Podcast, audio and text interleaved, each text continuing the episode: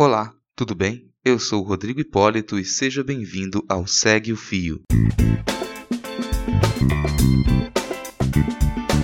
Esse é o programa do Midcast onde são materializadas em podcast as populares threads do Twitter, em episódios de no máximo 8 minutos. Se você já conhece esse formato, sabe do que eu estou falando. Mas se por acaso ainda não conhece, thread é uma sequência de vários tweets abordando um tema específico onde apenas 280 caracteres não seriam suficientes. Esse formato possui sempre uma pessoa narrando, pode ser algum convidado, algum integrante do Midcast ou a própria pessoa criadora do fio. Vale lembrar que o conteúdo a ser reproduzido aqui sempre possui autorização prévia do autor ou da autora. Hoje iremos conferir a thread do Gregório Grisa. Ela foi publicada no dia 4 de setembro de 2019 e fala sobre o mito da ideologia de gênero. Vem comigo e segue o fio.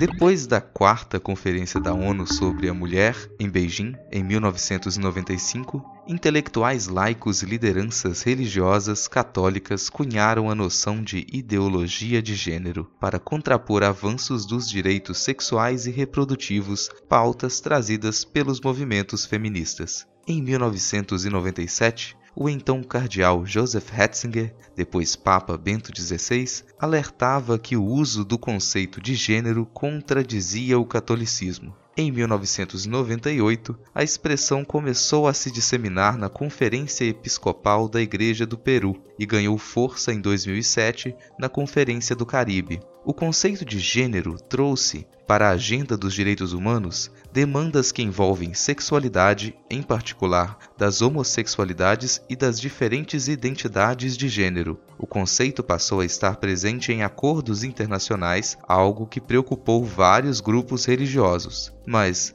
o verdadeiro disparador do pânico moral sobre ideologia de gênero na América Latina foi o reconhecimento legal das uniões entre pessoas do mesmo sexo na Argentina, em 2010, e no Brasil, em 2011. Cerca de uma semana depois desse fato no Brasil, o deputado Jair Bolsonaro encabeçou o movimento contra um material, apelidado de kit gay, que seria distribuído nas escolas para enfrentar a discriminação e a violência contra homossexuais, bissexuais, travestis e transexuais. Bolsonaro logo contou com o apoio da chamada bancada evangélica e, de forma menos visível, de congressistas católicos e conservadores agnósticos. Construía-se a imagem da criança sob ameaça, estratégia bem sucedida, pois conseguiu o veto da presidenta Dilma à distribuição do material. O interesse evangélico, sobretudo neopentecostal, de protagonismo em um congresso majoritariamente católico fez com que essa bancada concentrasse fogo nessa pauta e passasse a impressão do perigo do que chamavam ideologia de gênero. O debate do Plano Nacional de Educação, feito nesse período e concluído em 2014, foi palco para a bancada evangélica travar uma luta para retirar a palavra gênero da lei eles venceram. Na discussão de vários planos estaduais e municipais de educação, esse tema foi central. É em 2014 que uma aliança política fundamental se estabelece. Um movimento inexpressivo iniciado em 2004 para combater a doutrinação marxista, chamado Escola Sem Partido, assume protagonismo, junto à bancada evangélica, na denúncia do que chamam de ideologia de gênero. Falamos já de uma cruzada moral, organizada contra os direitos reprodutivos das mulheres e dos direitos dos homossexuais. A noção de ideologia de gênero amealhou um campo discursivo que traz o diagnóstico de que a origem de problemas sociais resulta de mudanças comportamentais. Esse discurso institui certo pânico moral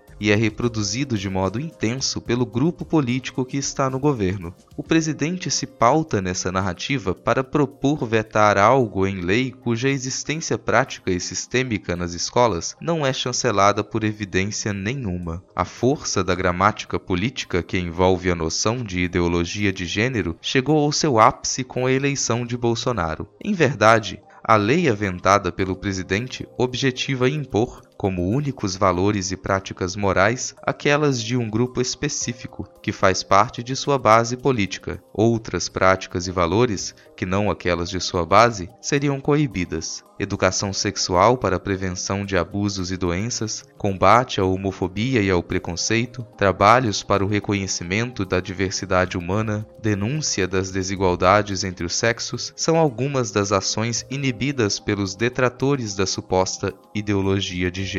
O que eles visam é manter subalternizados aqueles que o conceito de gênero acolhe dentro do entendimento de humano. Eles buscam delimitar o Estado como espaço masculino heterossexual, refratário às demandas femininas e de expansão de direitos àqueles que consideram ameaçar sua concepção tradicional. Em Submissão, de Michael Hollebeck, o escritor descreve uma França hipotética, onde as eleições são vencidas pela fraternidade muçulmana, um regime de inclinação religiosa. Lembrei disso diante das declarações de que se quer um evangélico no STF e na direção da Ancine. Não é demais lembrar que ideologia de gênero, doutrinação e outros moinhos de vento não estão no rol dos nossos problemas educacionais. Crer nisso como disse o ministro do Supremo Tribunal Federal, Luiz Roberto Barroso, é uma tolice.